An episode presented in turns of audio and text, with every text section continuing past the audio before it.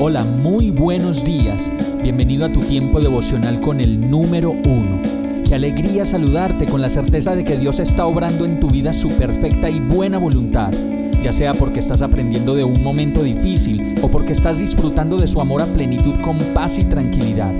Llegó la hora de tomar tu Biblia, pues de seguro Dios te va a hablar, te va a reconfortar y lo mejor de todo, te va a dar las respuestas que estabas buscando. ¿Qué esperas? Vamos, súbete de una vez en este pequeño pero eterno vuelo devocional con destino al cielo.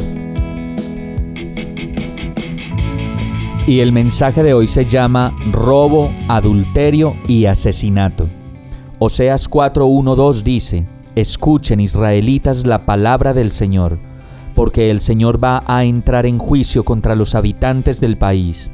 Ya no hay entre mi pueblo fidelidad, ni amor, ni conocimiento de Dios. Cunden más bien el perjurio y la mentira. Abundan el robo, el adulterio y el asesinato. Un homicidio sigue a otro.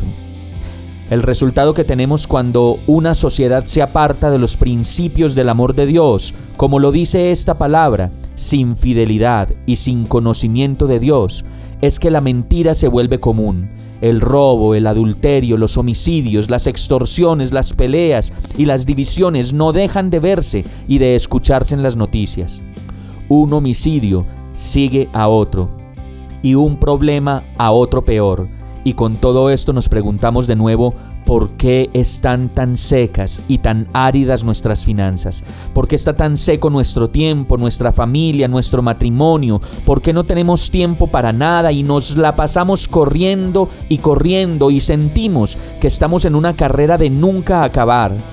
Sin embargo, aún así, en medio de todo lo que pasa, la biblioteca hermosa de Dios nos dice en uno de sus libros, en Oseas 4:4, que nadie acuse ni reprenda a nadie. Y esto nos dice que ni siquiera nos atrevamos a, amofarnos de lo que pasa con los demás antes de examinarnos a nosotros mismos.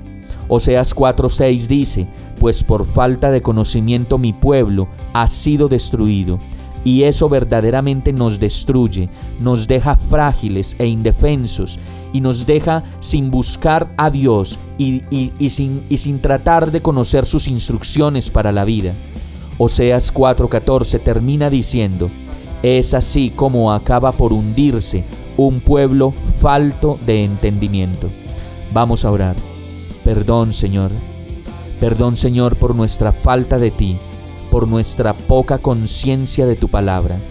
Ayúdame a entender y a buscar respuestas en tu palabra y a vivir según tus mandamientos. Te amo, Señor, te necesito y quiero que me libres del adulterio, del robo, de la infidelidad y de todo aquello que me aparta de ti. Yo te lo pido, en el nombre de Jesús. Amén.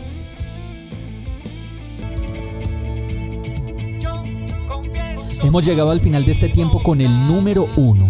No te detengas, sigue meditando durante todo tu día en Dios, descansa en Él, suelta los remos y déjate llevar por el viento suave y apacible de su Santo Espíritu.